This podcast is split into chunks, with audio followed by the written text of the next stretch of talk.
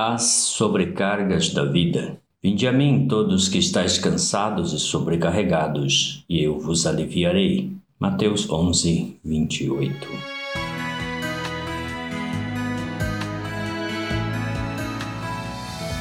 Além do pecado e da dor, há outras sobrecargas da vida. O sábio disse certa vez: O coração alegre aformoseia o rosto, mas com a tristeza do coração o espírito se abate. Provérbios 15, 13.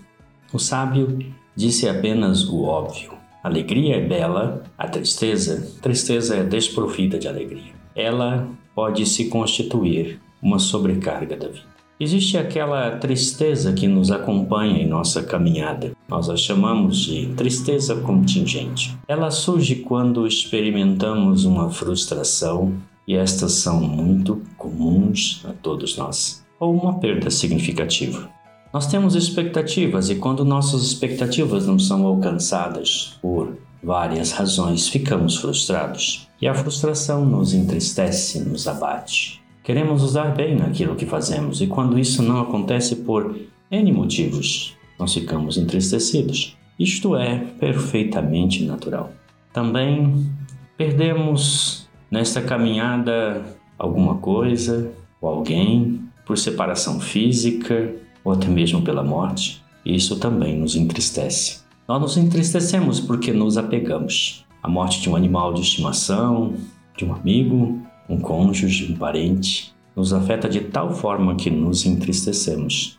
Isto é algo intrínseco à nossa condição humana.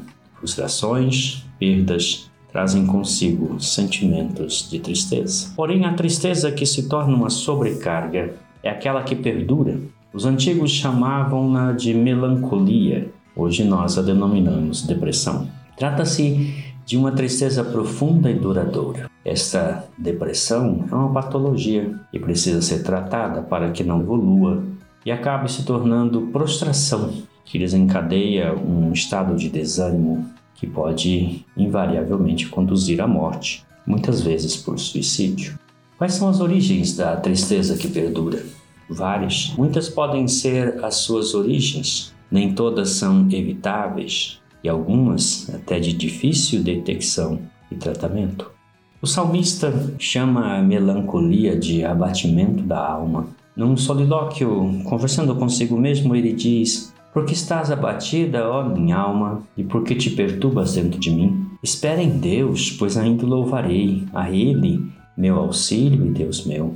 Eu sinto abatida dentro de mim a minha alma. Ele estava entristecido, mas falava para sua própria alma, dizendo: Espera em Deus, pois eu ainda louvarei. O Senhor há de intervir e tirar esse abatimento. Quando o profeta Isaías fala do Messias, ele diz a respeito dele que o Espírito do Senhor estaria sobre ele. E assim ele disse: O Espírito do Senhor Deus está sobre mim, porque o Senhor me ungiu para pregar boas novas aos quebrantados. Enviou-me a curar os quebrantados de coração, a proclamar libertação aos cativos e a pôr em liberdade os algemados, a pregoar o ano aceitável do Senhor, o dia da vingança do nosso Deus.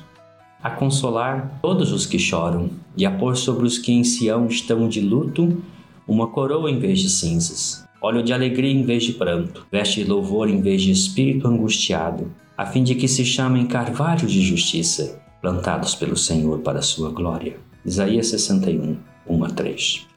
Segundo os profetas, o Messias, Jesus Cristo, viria para consolar os que choram, pôr sobre os que estão de luto uma coroa em vez de cinza, óleo de alegria em vez de pranto, veste de louvor em vez de espírito angustiado. Todas essas figuras aludem a uma transformação profunda de dentro para fora, resultando em uma experiência de alegria e renovação do espírito. Por isso, se você está triste, eu digo: vá a Jesus, pois ele disse: Vinde a mim todos que estáis cansados e sobrecarregados, e eu vos aliviarei.